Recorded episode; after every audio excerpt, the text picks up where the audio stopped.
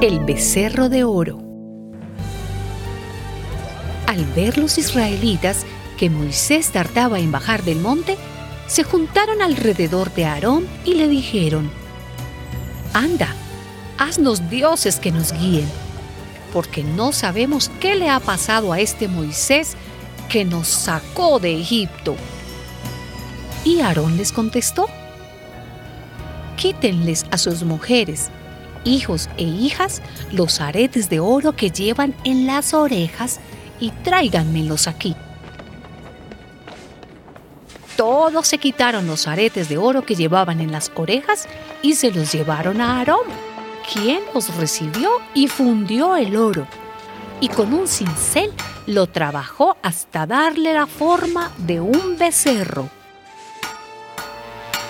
Entonces todos dijeron, Israel, este es tu Dios que te sacó de Egipto.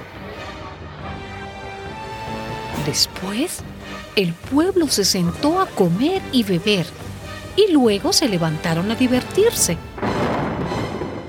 Entonces el Señor le dijo a Moisés, Anda, baja, porque tu pueblo, el que sacaste de Egipto, se ha echado a perder. Además, el Señor le dijo a Moisés, me he fijado en esta gente y me he dado cuenta de que son muy tercos. Ahora, déjame en paz, que estoy ardiendo de enojo y voy a acabar con ellos. Pero de ti voy a hacer una gran nación. Moisés, sin embargo, trató de calmar al Señor su Dios con estas palabras. Deja ya de arder de enojo. Renuncia a la idea de hacer daño a tu pueblo. Acuérdate de tus siervos, Abraham, Isaac e Israel, a quienes juraste por ti mismo y les dijiste, haré que los descendientes de ustedes sean tan numerosos como las estrellas del cielo el Señor renunció a la idea que había expresado de hacer daño a su pueblo.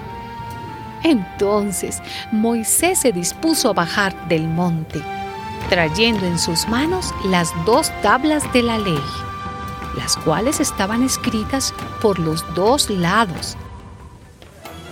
En cuanto Moisés se acercó al campamento y vio el becerro y los bailes ardió de enojo y arrojó de sus manos las tablas, haciéndolas pedazos al pie del monte.